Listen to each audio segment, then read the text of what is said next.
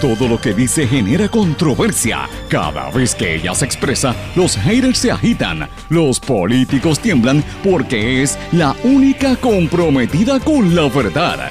Periodista, bloguera, relacionista licenciada, analista de la noticia, escritora y le dicen la provocadora en las redes sociales. Y ahora comienza en blanco y negro con Sandra Rodríguez Coto. Bienvenidos a su programa en blanco y negro con Sandra para hoy viernes 8 de enero del 2021. Les saluda Sandra Rodríguez Coto. Hoy vamos a hablar de los paralelismos entre Donald Trump y Ricardo Rosselló desde crear hordas de fanáticos hasta ganarse el repudio no solamente local sino también internacional. Vamos a hablar de Pierluisi y de otras noticias. Vamos a hablar hasta de los idiomas en este su programa en blanco y negro con Sandra, un programa sindicalizado que se transmite por todas las emisoras más fuertes en sus regiones. Radio Grito 1200 AM Lares, 93.3 FM Aguadilla, 610 AM Patillas, 94.3 FM en Guayama, WYAC 930 AM Cabo Rojo Mayagüez, WISA 1390 AM Isabela, WIAC 740 en la zona metro, WLRP 1460 Radio Raíces, La Voz del Pepino en San Sebastián y también por radiocromática.com, además del podcast. Como siempre le digo, me puede escribir a través de las redes sociales Facebook, Twitter, Instagram, LinkedIn o en nuestro correo electrónico en blanco y negro con Sandra. Tiene que escuchar lo que vamos a decir a continuación. En blanco y negro con Sandra Rodríguez Coto. I would like to begin by addressing the heinous attack on the United States Capitol. Like all Americans, I am outraged by the violence, lawlessness, and mayhem. I immediately deployed the National Guard and federal law enforcement to secure the building and expel the intruders. America is and must always be a nation of law and order. The demonstrators who infiltrated the Capitol have defiled the seat of American democracy to those who engage in the acts of violence and destruction, you do not represent our country. And to those who broke the law, you will pay. We have just been through an intense election and emotions are high, but now tempers must be cooled and calm restored. We must get on with the business of America. My campaign vigorously pursued every legal avenue to contest the election results. My only goal was to ensure the integrity of the vote. In so doing, I was fighting to defend American democracy. I continue to strongly believe that we must reform our election laws to verify the identity and eligibility of all voters and to ensure faith and confidence in all future elections. Now Congress has certified the results. A new administration will be inaugurated on January 20th. My focus now turns to ensuring a smooth, orderly, and seamless transition of power. Tengo que pararlo ahí, mis amigos. Bienvenidos a su programa en blanco y negro con Sandra. Esta es la voz del presidente Donald Trump y lo tuve que parar porque es que de verdad es, es, es increíble escucharlo decir esto después de provocar el caos que ha habido en la nación americana y en gran medida en el mundo. Escucharlo me recuerda a Jennifer González, me recuerda a Pedro Pierluisi, me recuerda a Luis Fortuño y hay un montón de líderes políticos puertorriqueños que sabiendo lo racista, lo, lo, lo mal que fue Trump con el pueblo de Puerto Rico y con las minorías, seguían cargándole la cola. Pues él ahora mismo está ahí diciendo que va a ser una transición ordenada después de haber provocado los actos que ocurrieron frente y dentro del Congreso de la Nación Americana que ha puesto en jaque la estabilidad de esa nación y los ha puesto en, en entredicho. Ha sido las reír en el mundo, en el planeta entero. Y ahora dice que, va, que él trató de impugnar las elecciones de manera legal, pero que él no está, que él, que él está en contra de estos actos violentos. Por favor, cuando él mismo fue quien agitó a las huestes, porque saben, como dice el refrán, que cuando le ven la cola, la cola, sabe que es un perro, ¿verdad? Por decirlo así, usted entiende el, refrán que yo quiero decir. Obviamente, sabe que lo que le viene no es fácil. El llamado para que lo destituyan crece. Está Nancy Pelosi, la speaker de la Cámara, y otros legisladores, eh, perdón, eh, pidiendo que eh, tanto senadores como representantes, que aunque queden 13 días en el poder, que lo destituyan, que se utilice la enmienda 25 de la Constitución para destituirlo. Este es un llamado que yo creo que la primera en hacerlo fue Nidia Velázquez, también Alexandria Ocasio Cortés y otros legisladores de ambos partidos, por eso menciono que hay que destituirlo. Y Pelosi ha sido muy enfática en esto. Le está pidiendo que Pence, como vicepresidente, reúna a los que quedan de su gabinete que no, se, no hayan renunciado, porque ustedes saben que hasta la secretaria eh, corrupta también del Departamento de, Educación Federal renunció. Betsy DeVos, como dicen, cuando el barco se hunde, las ratas salen. Pues así están renunciando uno tras otro. Entonces, Pelosi le pide a Pence que convoque a los que queden y lo destituyan y se le impute incapacidad para entonces el, el, vicepresidente y el gabinete poder eh, tomar acción. Esto podría estar sucediendo en las próximas 48 horas, así que hay que estar muy atentos a lo que está ocurriendo en los Estados Unidos. ¿Por qué? Porque todos los sectores se han unido para pedir que se vaya. Los poderosos medios, que son eh, muchos de los que establecen por dónde viene la pauta política y del capital y del poder en la nación, como es el Wall Street Journal y el Washington Post, ya están pidiendo la salida de Donald Trump en sus respectivos editoriales. No son los únicos, pero el, el escucharlo del Wall Street Journal, leerlo, y del Post, ya usted sabe por dónde vienen los tiros y qué es lo que va a suceder. Es lo mismo que pasó cuando eh, Richard Nixon, si la gente recuerda la historia. Eh, hay una serie de fiscales federales que están anunciando también que por lo menos a 55 personas le van a radicar cargos, ya los tienen identificados, porque los, actos de lo que ocurrió en el, en el Capitolio ya provocaron por lo menos se sabe, creo que cinco muertes, estaba indeciso si el, el, policía había muerto o no, porque primero habían dicho que murió, después dijo que estaba grave, eh, tengo que precisar en ese dato, pero ha provocado muertes, más de 15 oficiales que estuvieron heridos, destrozos eh, terribles. La revista The Economist, sin embargo, está planteando que esta situación se veía venir y el pasado 3 de enero publicaron en, eh, ellos hacen una reseña que había salido en el Washington Post, una carta convocada por el entonces vicepresidente de George Bush, Dick Cheney, que ustedes saben que él fue quien creó la guerra de Irak y para los liberales era, él era el diablo pero el, o el villano más grande de la nación americana en aquel momento, ¿verdad? ¿Cómo es posible que Dick Cheney uniera a los 10 secretarios de la defensa que, existen, que todavía están vivos, para pedir una, en una carta abierta en el Washington Post la destitución de Trump y que Trump eh, empezara, no utilizara las elecciones y estos procesos legales que estaba incoando eh, y que él había pretendido utilizar las Fuerzas Armadas para tratar de resolver los problemas y las disputas electorales, porque eso era entrar en unos territorios inconstitucionales y difíciles que podrían tener eh, problemas eh, para la, estructura de la fibra de la nación americana, de la política americana, y eso fue la portada, eh, ¿verdad? El análisis que hace la revista The Economist. O sea que fíjense lo que ha estado haciendo Trump, esto está planificado. Él quería destruir el mismo sistema que lo llevó al poder para él crear otra cosa.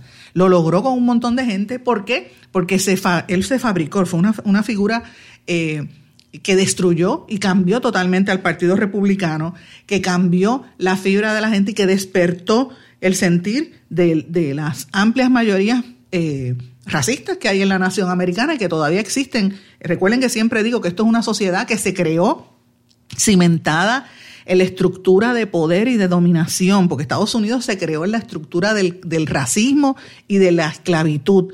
La gente que era rica, que eran dueños de esclavos, sus descendientes hoy son los multimillonarios que controlan el poder. Y recordemos que en Estados Unidos dos o tres familias son, e individuos son los que de verdad tienen el dinero mientras las masas se mueren. ¿Quiénes son los más que están muriendo ahora mismo por la pandemia? Las minorías.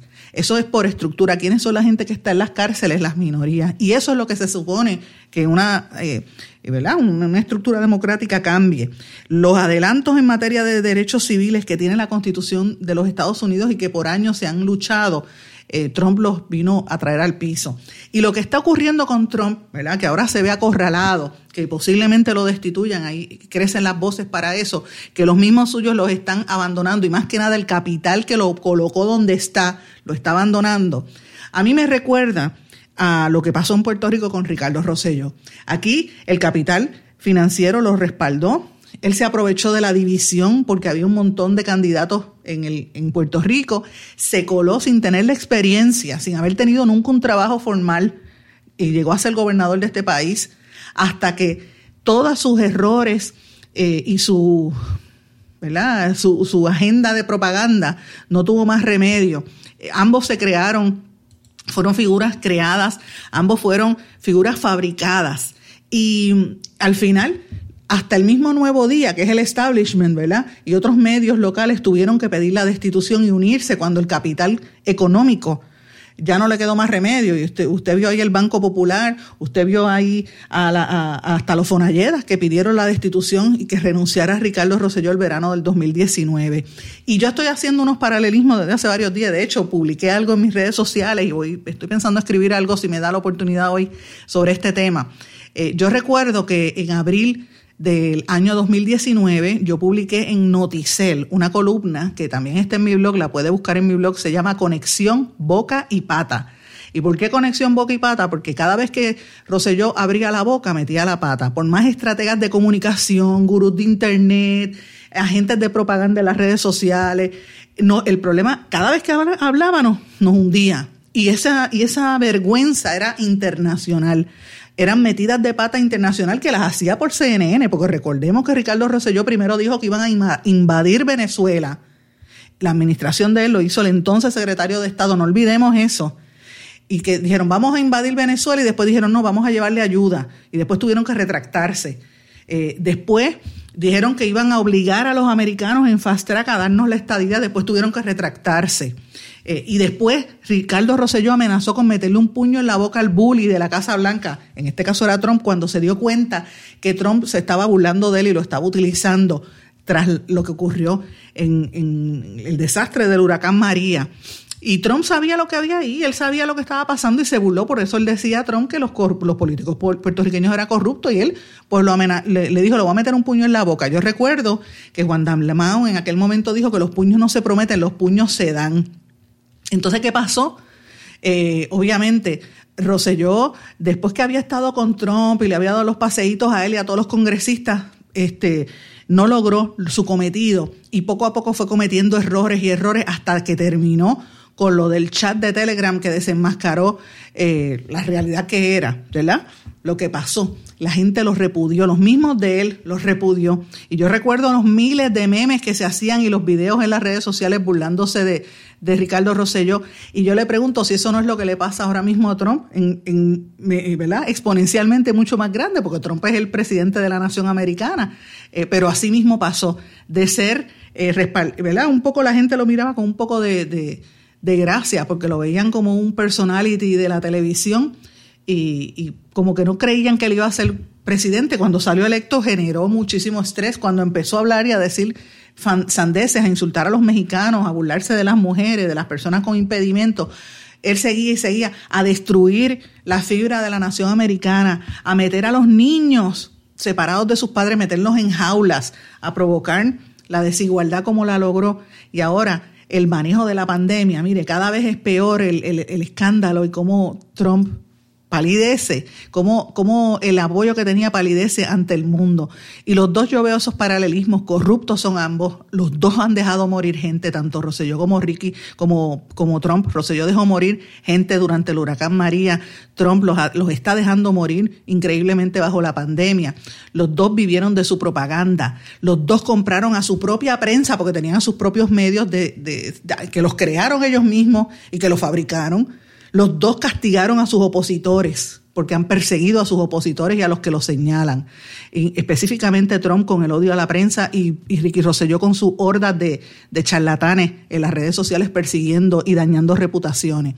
Los dos beneficiaron a sus panas, a los suyos, cogieron el dinero, el capital del, país para destruirlo, para beneficiarse. Los dos estaban incapacitados para el puesto. Los dos son venerados por los ignorantes, porque todavía hay gente que, que venera a Trump. Esos fueron los que entraron al Capitolio y todavía todavía que hay gente que pide que Ricky Rosselló regrese y dicen que viene el año que viene o el 23. Los dos son despreciados por las mayorías y los dos provocaron revueltas. Y recordamos el hashtag Ricky renuncia y por ahí está el hashtag Trump must resign. Así que señores, esto todavía se está escribiendo, la historia no ha terminado. Así que veremos si finalmente Trump termina, aunque sea a 13 días o 10 días o 11 días o quizás un día antes de que se, supone que conceda el, triunfo, ¿verdad? Y, el, y el gobierno se lo pase a Biden oficialmente, vamos a ver esa transición de poder. Porque Trump estableció todo a través de un, de un programa, o sea, él tenía una estructura de propaganda para entronizarse y quedarse con el control de la nación americana y de las mentes de la gente. Bueno, desde el miércoles en la tarde, cuando empezaron los sucesos en Washington, la violencia que se suscitó allí en el Capitolio Federal, eh, que es prácticamente un autogolpe, un, asalto de los seguidores de Donald Trump al, Capitolio, el edificio que alberga las cámaras legislativas. Eh, en todo el mundo se ha hablado de lo que podría calificarse como inimaginable en la nación norteamericana, en el paladín de la democracia, pero no lo es. Ese asalto al Capitolio, eh, obviamente, es un resultado golpista, pero presenta un, futuro bien incierto para la nación americana. Y este es tema de, análisis en todo el planeta, no es solamente por los medios de comunicación en Estados Unidos. De hecho, a los que me siguen en las redes sociales saben que hemos estado cubriendo prácticamente minuto a minuto lo que ha estado ocurriendo allí desde que, desde que Trump salió a hablar por la mañana el Día de Reyes y posteriormente pues todo lo que sucedió. Tengo que decirles que eh, es difícil y es duro decir esto, pero uno pensaría que en Estados Unidos, eh, con la tradición periodística que tienen, pues el trabajo hubiese sido más completo. Sin embargo, en el momento de los hechos, el reportaje más completo que yo vi fue realizado por un medio británico, ITV, eh, y me pareció, y lo compartí en mis redes sociales, un reportaje que dura siete minutos. El reportero se metió junto con los, o sea, él siguió la, el grupo de los golpistas y lo fue entrevistando en el camino y vio cuando le dispararon a la mujer que estaba tratando de entrar al hemiciclo. O sea, una situación bien dramática. Parecía la cobertura periodística en otro, en otro país que no era la nación americana. Y ciertamente es algo que pues, va a seguir hablando, vamos a seguir hablando de esto por semanas, porque el, resultado de esto no es inimaginable, como dije, eh, en, el, en, el, en el periodo corto, ¿verdad? En el, en el, en el macro, en, el, en, este momento, pues uno pensaría que es el resultado de la campaña que hubo para tratar de quitarle la legitimidad a las elecciones de noviembre pasado para desestabilizar las instituciones y conseguir, aunque sea por unas horas, que se suspendiera la elección, ¿verdad? Y la certificación de Biden. Pero en el, en el, en el largo plazo, a largo plazo, esto es el inicio de un golpe de Estado a fuego lento una de las maniobras desestabilizadoras más fuertes que van a impedir que Joe Biden tenga un gobierno justo si esto continúa. O sea, esto, esto que se está viviendo en la nación americana, que en el día de ayer le dediqué bastante tiempo al análisis, señores, es algo que va a continuar, que no es la primera vez que ocurre en el mundo, lo vemos todo el tiempo, desde Venezuela hasta Ucrania, Bolivia, y cada vez que Estados Unidos interviene en naciones internacionales, en otros países, es parte de lo que se ve. Lo diferente es que ahora lo estamos viendo en la nación americana.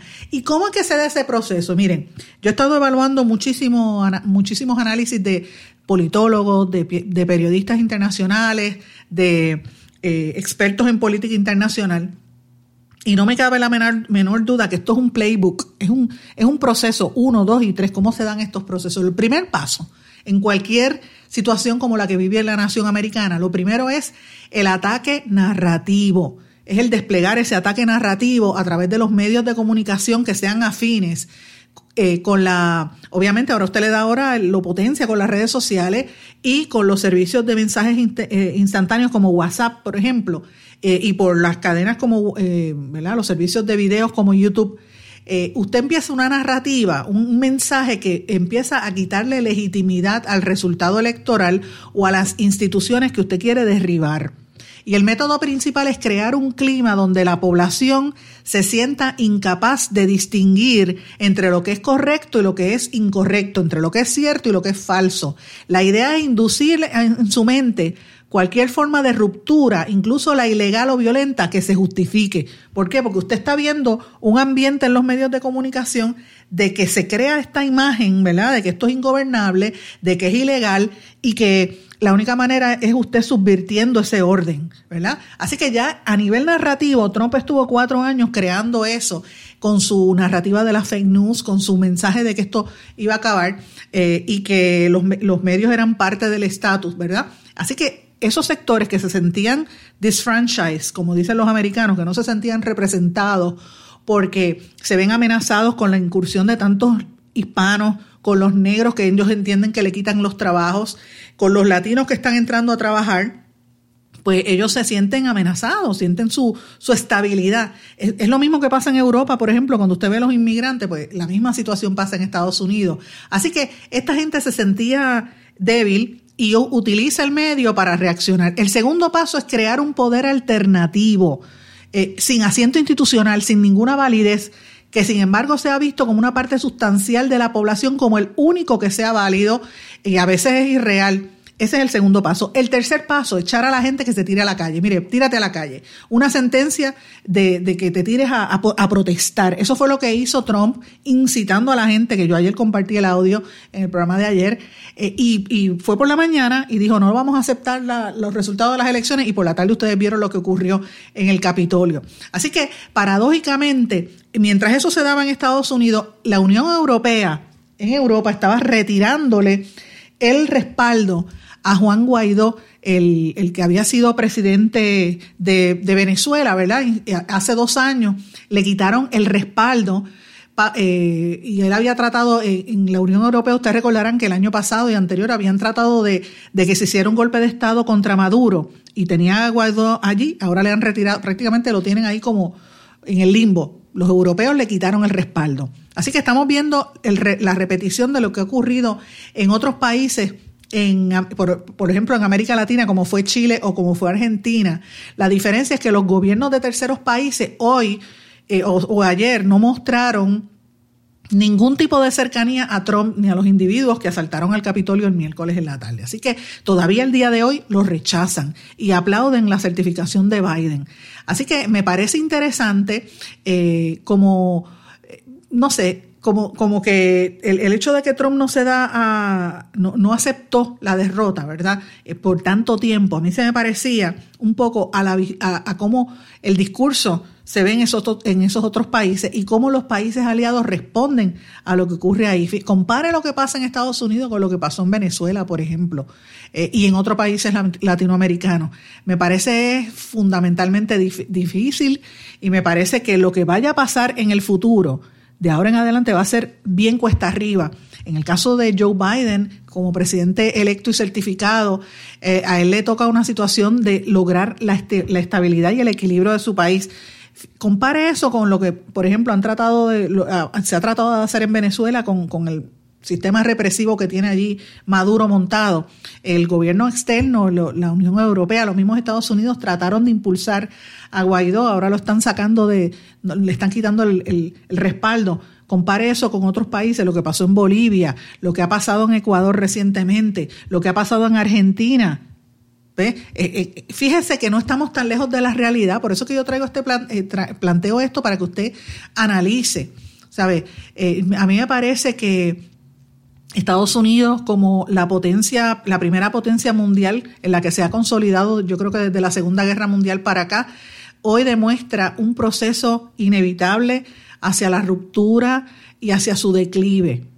Y el hecho de que se haya, se haya logrado ¿verdad? detener el intento de golpe que hubo el Día de Reyes, señores, eso no significa que eso no esté ahí. Esos, esos sentimientos se van a permanecer ahí por mucho tiempo. Lo estamos viendo eh, y a nivel global esto se mira con mucha preocupación no se pueden mantener indiferentes los gobiernos de otras partes del planeta. ¿Por qué? Porque Estados Unidos siempre se veía como el paladín de la democracia, como el, como el, como el gobierno que, se, que era como el que llevaba el norte hacia dónde debe ser una sociedad progresista y democrática. Y si está resquebrajándose el sistema de esa manera, ¿qué, qué pueden esperar el resto de los países del planeta? Así que esto es algo sumamente serio, esto es algo que no va a terminar con, con, esta, con esto que ocurrió este fin de esta, en el día de antes de ayer y va a continuar hoy.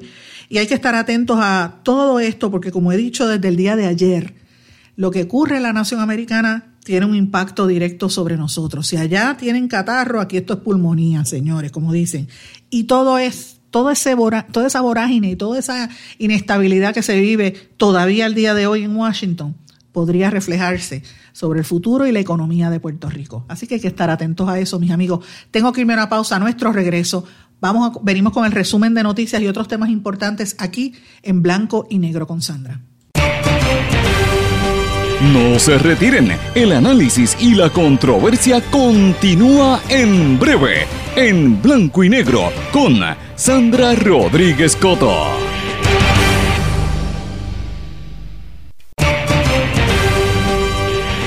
Y ya regresamos con el programa de la verdad, en blanco y negro, con Sandra Rodríguez Coto.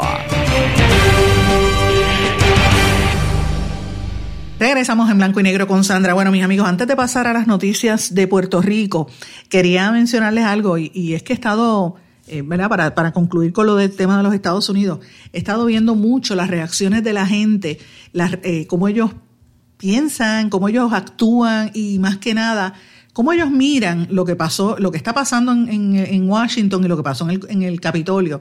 Y de todas las reacciones, una de las que más me llamó la atención es de esta maestra que una maestra de escuela intermedia que dice que eh, usted, yo no me siento con ningún tipo de, pena, no me da pena por la gente del Congreso, total.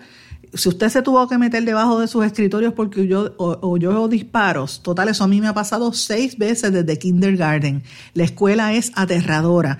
Quizás ahora los congresistas pasen y aprueben la reforma de la, eh, la reforma de las armas eh, y el gun reform, como ellos le llaman. Y eso lo dijo un estudiante de noveno grado de esta maestra, Alisa Valdés, que es de apellido latino. Y esto pues me llamó mucho la atención porque fíjense tantos años que llevan desde Columbine y desde antes, cada vez que hacen un tiroteo en las escuelas en los Estados Unidos y matan, entra un loco y le empieza a entrar a tiros allí a medio mundo y mata estudiantes y maestros y profesores y todo. Eh, y, y cada vez que eso sucede, vuelve otra vez, llega al Congreso, se hacen vistas congresionales y hablan de la reforma de que tienen que limitar el, acceso a las armas.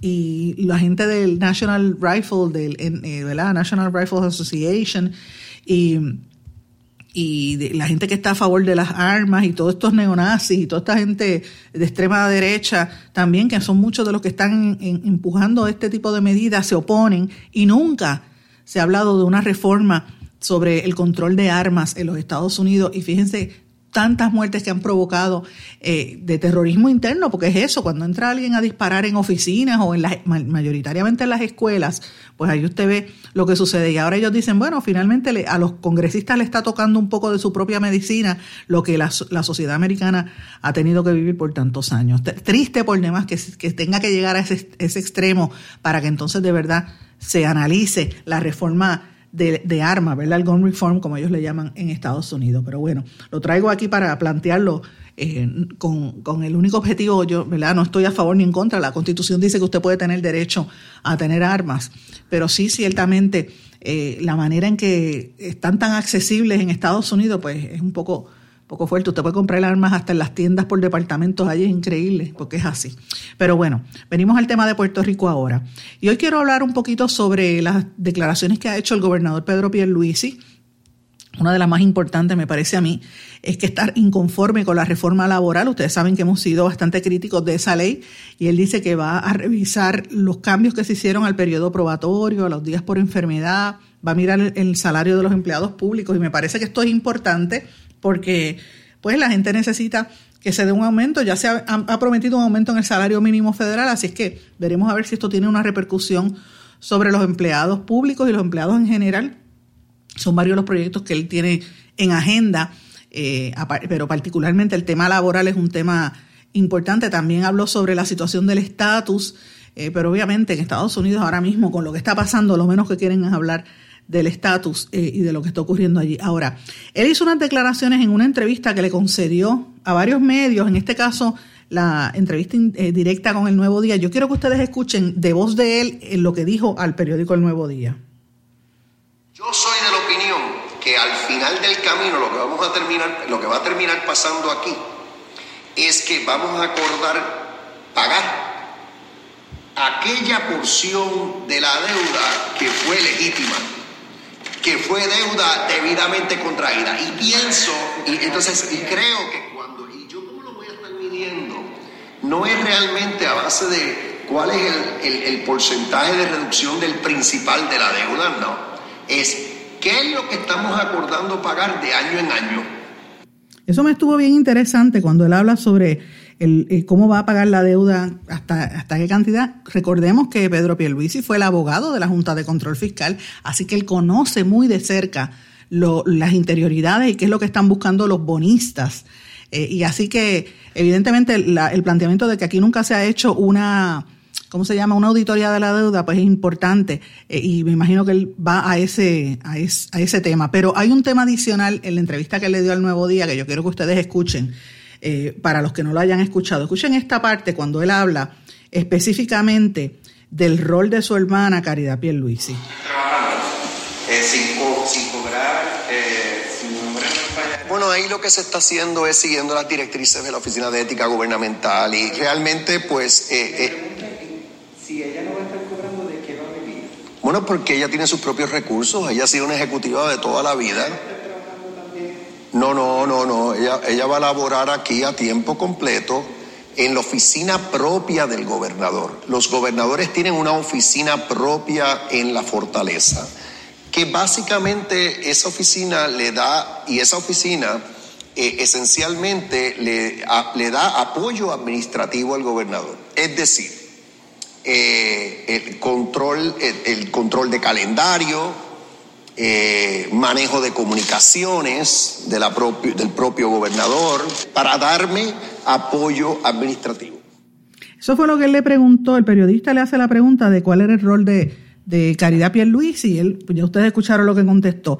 Pero yo creo que la pregunta que él tiene que contestar, que fue la misma que planteamos aquí, y la hago nuevamente al señor gobernador, ¿qué no es el rol que va a tener la hermana, porque evidentemente él tiene, eh, él quiere tener a alguien de su entera confianza al lado. Aquí lo que tiene que preguntarse es de qué manera él garantiza que la hermana Caridad Pierluisi no se va a beneficiar de los fondos públicos y del conocimiento y que la hermana no va a ser la nueva versión de Elías Sánchez. O sea, una persona con acceso a información confidencial, a movidas del gobierno, a legislación que se va a radicar, a, compras o ventas o, toda la información que haya sobre terrenos, propiedades, informes, dinero, y que utilice esa información privilegiada para entonces beneficiar, si no ella directamente, a terceras personas. Entiéndase, por ejemplo, las juntas de directores de corporaciones y de empresas a las cuales Caridad Pierluisi pertenece Así que eso es lo que hay que contestar, señor gobernador. Y más que Caridad Pierluisi, que diga directamente el señor gobernador si su cuñado, el cabildero, Andrés Guillemart, se va a beneficiar con contratos con el gobierno, con acceso a información, con, documentos privados y privilegiados, con información sobre transacciones de terrenos que van a vender o de, o de inversiones que va a haber, que el gobierno va a crear, eh, hoteles que van a construir fábricas que van a traer para beneficiar a él o a sus clientes. Eso es lo que tiene que contestar, porque eso es lo que la gente rechaza. A eso es lo que me refiero. Cuando digo de que él no se hizo la pregunta adecuada y ese tema no se puede dejar caer, señores, porque ya nosotros hemos tenido la experiencia de las últimas tres o cuatro administraciones. Bueno, es la única. Recuerden cuando Fortuño dejó eh, a, a haciendo su trabajo institucional como abogada privada que mucha, mucha gente no le cuestionó cómo, cómo era que hacía, ganaba dinero ella y decían que era firmando escritura cuando todo el mundo sabe que no era cierto. Después pasó lo mismo con García Padilla y, y, lo, y el rol que hacía su esposa. Eh, como trabajando en el área de contabilidad con clientes privados, incluso muchos vinculados al gobierno. Y, me va a decir, esto siempre ha pasado, sí, siempre ha pasado, por eso es que es tan importante impulsar carreras políticas, porque los cónyuges y sus familiares y sus amigos se acomodan y buscan los negocios. El problema es que eso es lo que ha llevado a Puerto Rico a la quiebra. Eso es lo que tenemos. El problema que tenemos es ese, el favoritismo, el cabildeo, los panas, el dar los contratos sin tener el dinero, el crear leyes y contratos y estructuras políticas para fabricar una riqueza artificial y la riqueza, se la, el beneficio se lo llevan los que tienen el poder. Y eso es el problema que tenemos. Por eso que Puerto Rico está en quiebra, por eso que tenemos que pagar. Y el problema es que eso no lo pagan los políticos. Eso no lo pagan los exgobernadores, ni tampoco los cabilderos, lo pagamos nosotros el pueblo y lo pagamos con reducciones en beneficio, con cortar eh, eh, retiro, como viene ahora la Junta de Control Fiscal, que quiere cortarle la jubilación a los empleados públicos, con cortar beneficio, con cortar horas, horas de trabajo, con manipular y, mantener el, trabajo a 7.25 la hora de la mayoría de la gente que tiene que tener tres trabajos para poder sobrevivir, con, cortarle beneficios y, ayudas a la gente en necesidad que pasa hambre en este país, que pasa sobre todo esos viejitos, esas mamás solteras que han, que han tus hijos están perdiendo prácticamente el año escolar porque vinieron a darle las computadoras en diciembre, si es que se las dieron, algunos no se las han dado, o no tienen internet. Sea, de eso es que estamos hablando. La gente de la clase pobre, la clase media, la clase trabajadora, sobre todo la clase trabajadora, que tienen un trabajito ahí en el, como empleado público, tienen que tener dos o tres trabajos a veces. Y como por la mañana es este, trabaja de cajera en una tienda y por la tarde hace bizcochos en la casa para tratar de compensar y sin embargo, toda esa clase de los, de los beneficiados que tienen el acceso, que tienen los contratos, esos están bien. Eso es lo que la gente rechazó en las pasadas elecciones. Esa componente es la que la gente no quiere, eso es la que la gente está cansada y de hecho tengo que mencionarlo públicamente. Estoy atenta a lo que está pasando en la legislatura con cómo están atornillando gente. Y esto incluye a todos los partidos. A mí me sorprendió a Victoria Ciudadana, el profesor Rafael Bernabe, que tanto hablaba en la, campaña política pasada y en esta que acaba de terminar, de, cómo acomodaban los otros partidos a los suyos, y está haciendo lo mismo, acaba de acomodar a Rosa Seguí, que es que a quien conozco hace muchos años como abogada, es muy buena abogada y una buena persona, no, no estoy diciendo nada de ella en su carácter personal, pero sí deja mucho que desear que criticaban que los populares y los PNP acomodaban a los suyos. Mira, tan pronto llegaron al... De hecho, se pasaban criticando a los pipiolos también de que tenían las sillas musicales, pero tan pronto entró Victoria Ciudadana, están acomodando a los que no ganaron en las elecciones, porque Rosa Seguí no, salió electa. Y esa es la realidad. Entonces, ¿de, qué estamos hablando? O sea, ¿son todos los mismos o, son gente distinta? Y esa es la crítica. Por eso es que, reitero, el gobernador de Puerto Rico tiene que dar explicaciones y la prensa tiene que exigir. ¿Por qué? Porque no podemos repetir que pase, permitir que se repita lo que pasó en el cuatrienio anterior. Que todavía al día de hoy, este último año que tuvo Wanda Vázquez, la gente no, no ha fiscalizado adecuadamente los beneficios que obtuvo la gente que ya tenía a su alrededor. Y, y, lo que pasó con Rosselló, la mitad de las cosas todavía no se sabe. Así que imagínense qué, qué podría pasar ahora con este nuevo gobierno que apenas empieza. Vamos a una pausa, mis amigos. Regresamos enseguida. No se retiren, el análisis y la controversia continúa en breve, en blanco y negro, con Sandra Rodríguez Coto. Más que un plan de salud, somos alegría para nuestro pueblo. Somos seguridad. Somos nuestra gente. Más que un plan de salud, somos nuestra comunidad. Somos bienestar somos tu acceso a 64 hospitales, médicos y especialistas en todo Puerto Rico al cuidado de tu salud. Más que un plan de salud, Menonita es Puerto Rico. Plan de salud Menonita. Tu salud en buenas manos.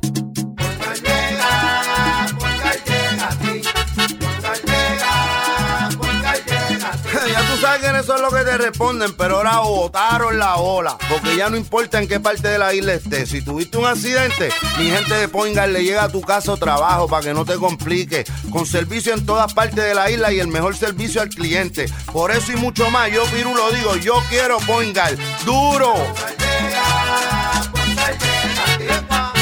Quites el dolor de cabeza con sus obligaciones de contabilidad con los servicios que presta Villalba y Villalba Company. Directo, personal y con sensibilidad humana. Lo que se busque un verdadero asesor de contabilidad para todo tipo de servicio de contabilidad, pago de IBU, pago de nómina, informes trimestrales y anuales y otros. Ofrecen servicio directo personalizado. Villalba y Villalba Company. Para orientaciones, su teléfono el 939-336-5774.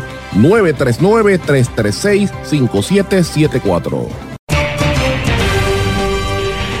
Y ya regresamos con el programa de la verdad en blanco y negro con Sandra Rodríguez Coto.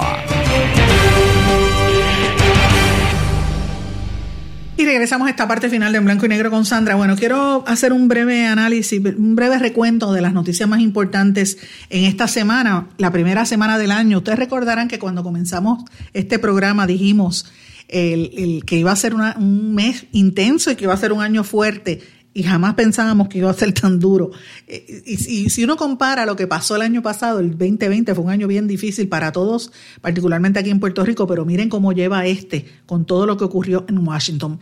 Hay varias cosas que han estado ocurriendo y yo quiero pues pasar revistas sobre lo que pasó, lo que hemos trabajado esta semana y reiterarles que he estado desde los últimos meses tratando de hacer como un resumen semanal Ahí, si usted quiere buscar información, sobre todo las maestras que me escriben y los papás que están buscando información para la escuela, puede buscarlo a través de nuestro blog en blanco y negro con Sandra, que yo por lo general le pongo los enlaces ahí de las noticias y usted pues, por lo menos aunque vea el titular, usted puede quizás buscar información para los muchachos que están haciendo tareas y me piden estos datos, que créanme, mis amigos, mucha gente me escribe, yo les agradezco, yo pues he estado haciendo este esfuerzo, ya que hago el, cuando preparo el, el, tema de cada programa, pues hago los escritos, pues mira, si lo tengo escrito, déjame ponerlo en el blog para ponerlo público y, ponerlo a la disposición de la gente cuando esté buscando información para hacer su, su, trabajo, ¿verdad? Y su resumen, sobre todo los estudiantes. Pero bueno, esta semana ha sido una semana bien intensa. El sábado nosotros, como siempre, hemos estado trabajando sin, sin detenernos. El día 2 de enero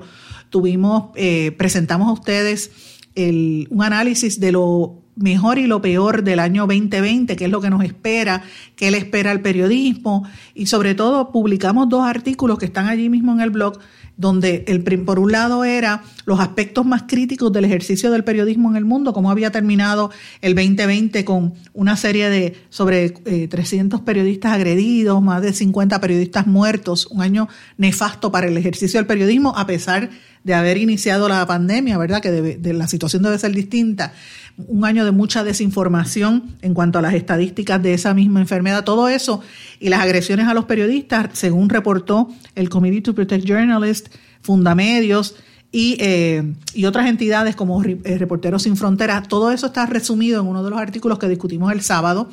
Eh, y el otro artículo es lo que nos espera, el vaticinio para el año 2021, que, que es lo que esperamos, ¿verdad? Y para el año 2021, para este año, es un año con unas tendencias muy fuertes. Una de las primeras tendencias que decíamos en ese análisis era precisamente esa, el tema de, de Julian Assange, que posteriormente la semana fue eh, una corte en, Gran Bretaña determinó que no lo iban a extraditar hacia la nación americana. Así que interesante que pudimos adelantar eso y eso está en nuestro blog eh, publicado el sábado 2 de enero.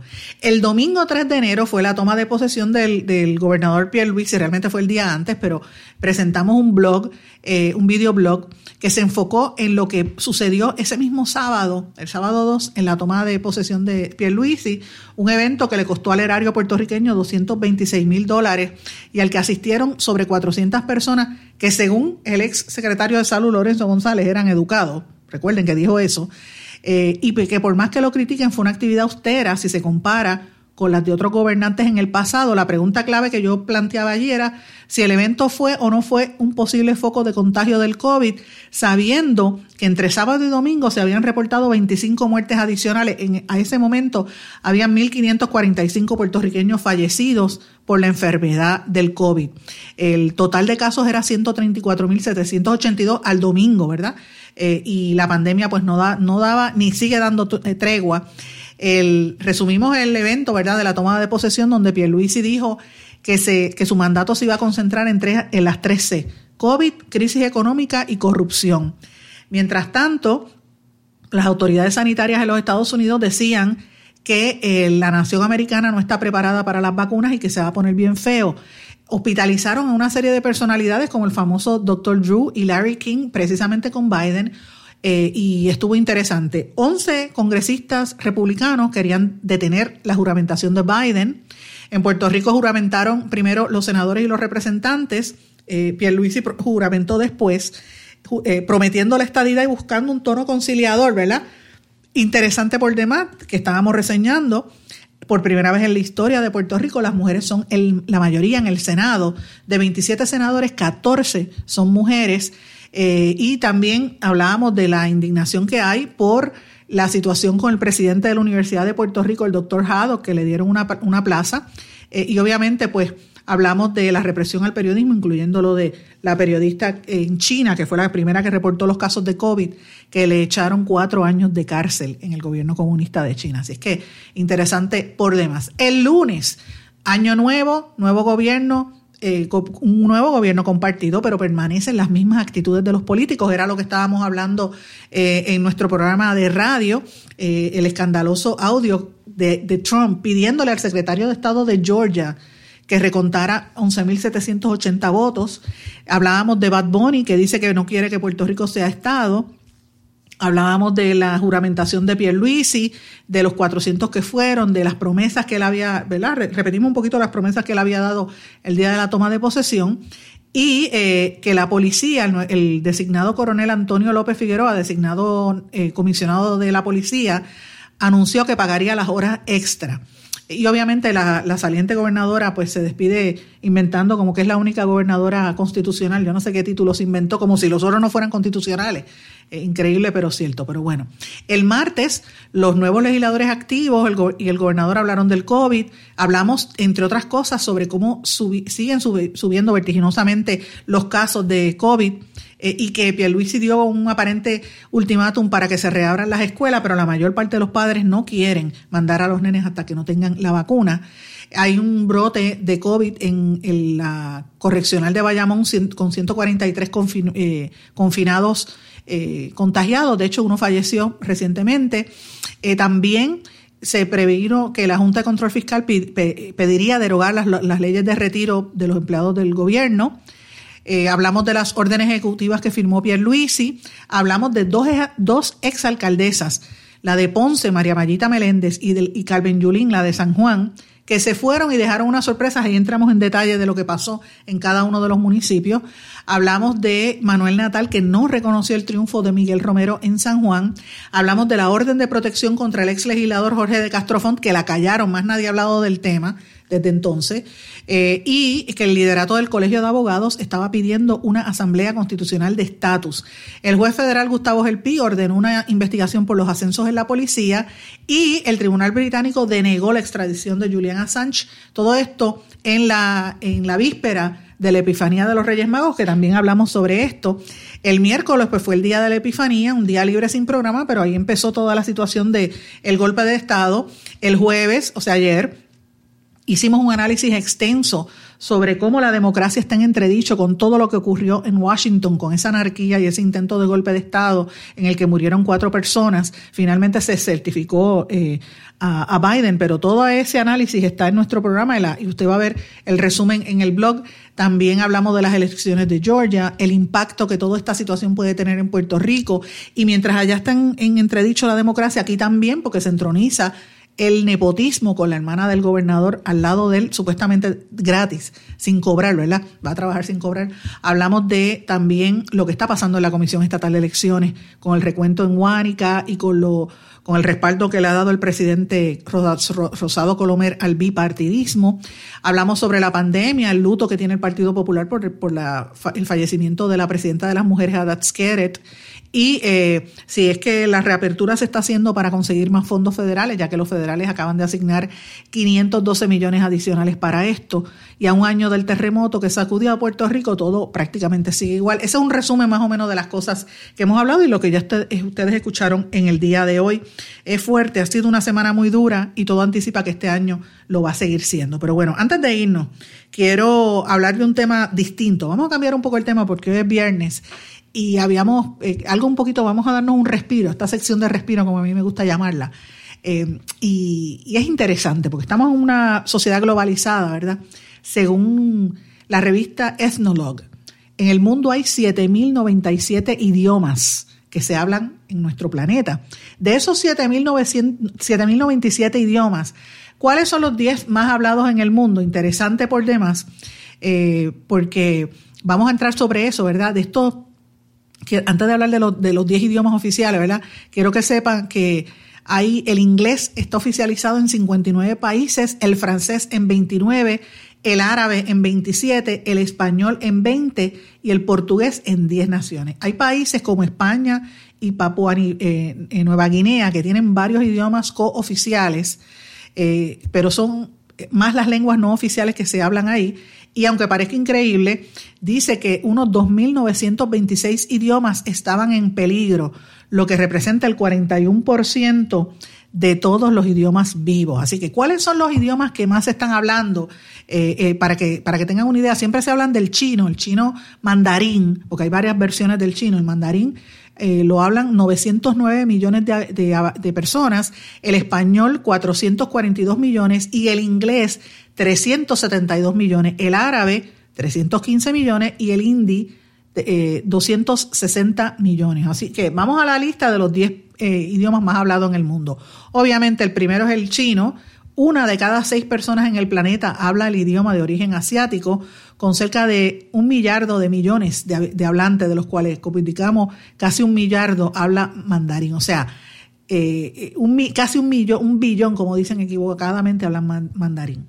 Español es el segundo idioma más hablado en el mundo, es una lengua romance procedente del latín, se habla en toda España, Latinoamérica y Estados Unidos, eh, y obviamente suma cerca de 400 millones de hispanohablantes.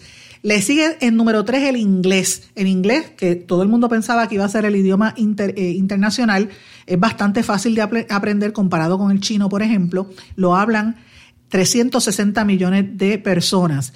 500 millones de personas lo utilizan como un segundo idioma. En cuarto lugar está el hindi, eh, que es el que eh, obviamente lo utilizan en la mayor parte de los habitantes de la India. Además se conecta con la lengua urdu y con el hindustaní que es el dialecto del hindi, entre otros. El quinto idioma más hablado es el árabe, que en el que se integran varias lenguas. Es una macrolengua, al igual que el chino. Así que las cifras pueden variar, ¿verdad? Y se habla por más de 250 millones de personas. En sexto lugar está el portugués, que es el que más se habla en Portugal, Brasil, Angola, Guinea, Mozambique, Cabo Verde, Santo Tomé y Timor Oriental, entre otras y tiene cerca de 215 millones de personas que hablan el portugués.